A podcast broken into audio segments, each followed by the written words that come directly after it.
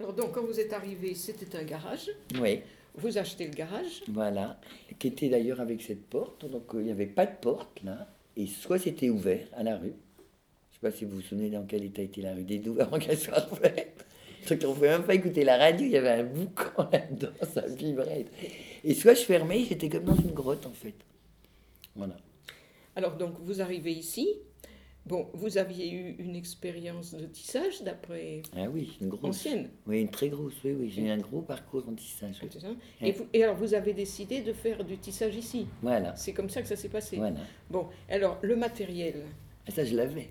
il était où? Eh ben, je vous dis, ah ben, il était déjà dans ma maison. Enfin, il y en avait un peu partout. Lui, il a toujours été trimballé. J'en avais dans la maison où j'étais. Ça, on l'avait. Lui, il était démonté dans une autre maison. Lui, je l'avais pas encore. Lui, je l'avais pas encore. Et lui non plus. Et j'en avais un autre à la place qui a été démonté. C'était des, je les stockais, quoi. Alors, Vous avez donc tout ramassé ici, Ouais. petit à petit, sans doute? Ben, quand j'ai déménagé, ils se sont retrouvés en morceaux ici. D'où le copain qui me dit Mais qu'est-ce que tu fais? Pourquoi tu les montes pas Tes bouts de bois là qui traînent? Parce qu'un métier qui est démonté, des bouts de bois. Et oui. Et voilà. Mais c'est des très bons matériels qu'il y a ici, mine de rien. Donc oui, oui, donc je les ai, ils étaient là et puis je les ai remontés. Puis petit à petit, j'ai acquis d'autres, euh, d'autres métiers. J'en avais pas autant quand je suis arrivé, j'en avais deux. J'en avais trois, en fait. Hein? Là, j'en ai cinq maintenant. Et vous nous décrivez alors une rue bruyante, Ah ben, ah oui. mais vous vous souvenez des pavés Ah ben oui, les trous et les pavés.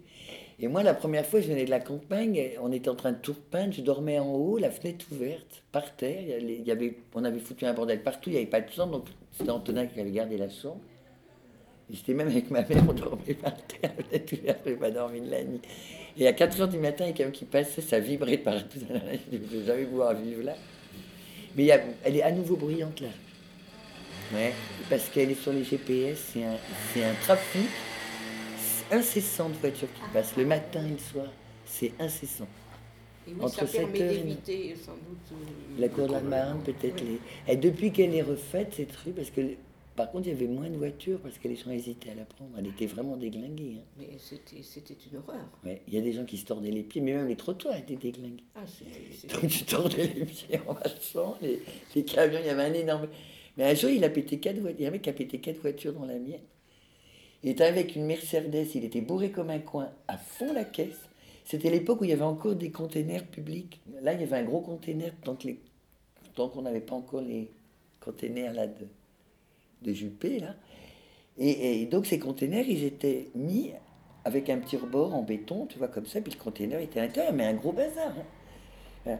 Lui, il a pris le truc en béton. Il a fait valdinguer le container qui a atterri devant la porte, 20 mètres plus loin ou 30 mètres plus loin. Il s'est enquillé. Moi, je me garais toujours devant l'atelier, mais là, quelqu'un s'est garé à ma place. Donc moi, je me suis garé derrière.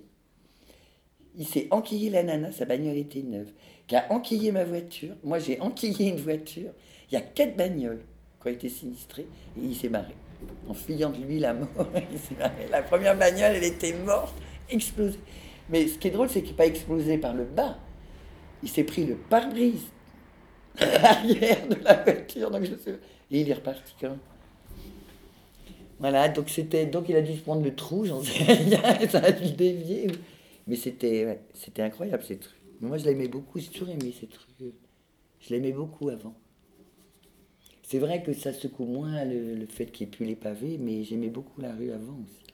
Hein. Vous trouviez qu'elle avait du. Elle avait charme plus de charme, oui.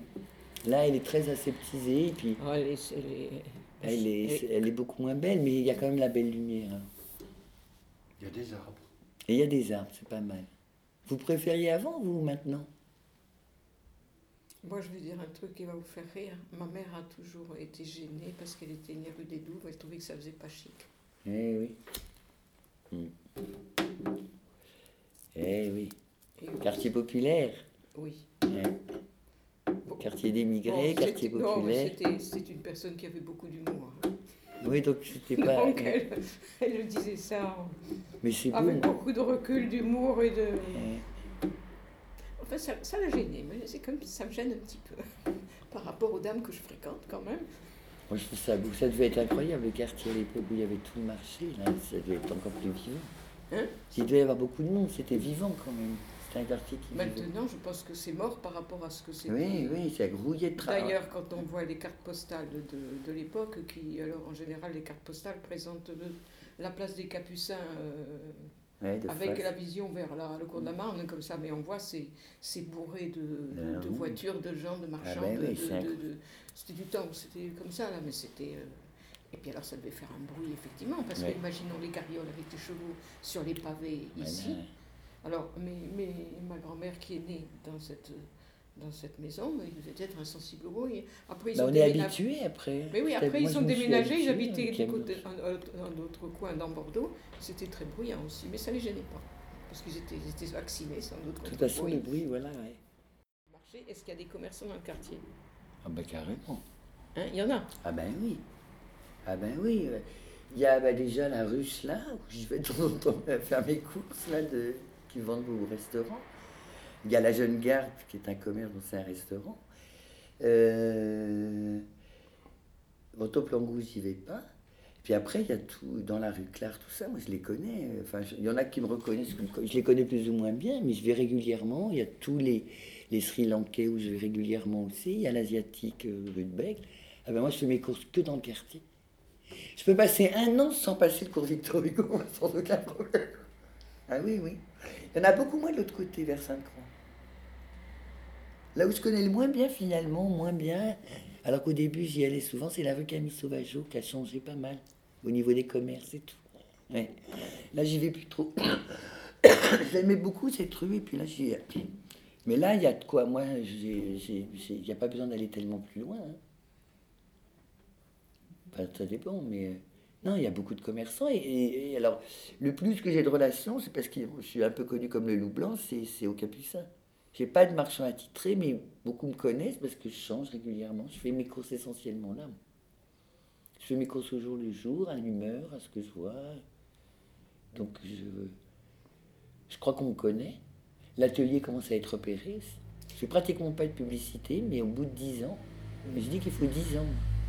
Ben, c'est les, les- les gens qui viennent, qui passent. Alors, souvent, c'est des belles rencontres par hasard. C'est drôle, hein. Soit je suis à Landy, je suis pas là, gna gna, voir ça, je m'en fous de ça. Mais il y a des gens qui peuvent passer sans avoir jamais vu l'atelier et un jour, ils passent et en plus, c'est le jour où ils ont besoin de parler de textile, de tissage, ou autre, et ils s'arrêtent et ils rentrent. Et alors, qu'est-ce que vous pensez de l'évolution du quartier?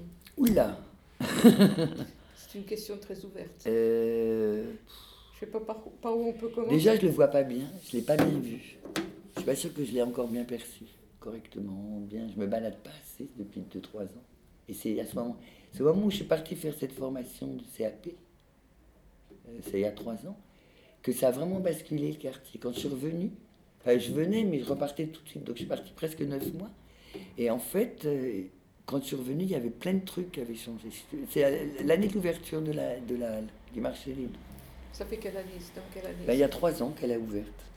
Si mes souvenirs sont bons, donc on est. en- Donc, vous, vous avez C'est en const- 2016. vous avez constaté un basculement vers cette Voilà, vers quand je suis revenu, je me suis dit, ouais, c'est vers cette. Et en fait, euh, j'ai vu plein de trucs se monter. Alors, moi, je.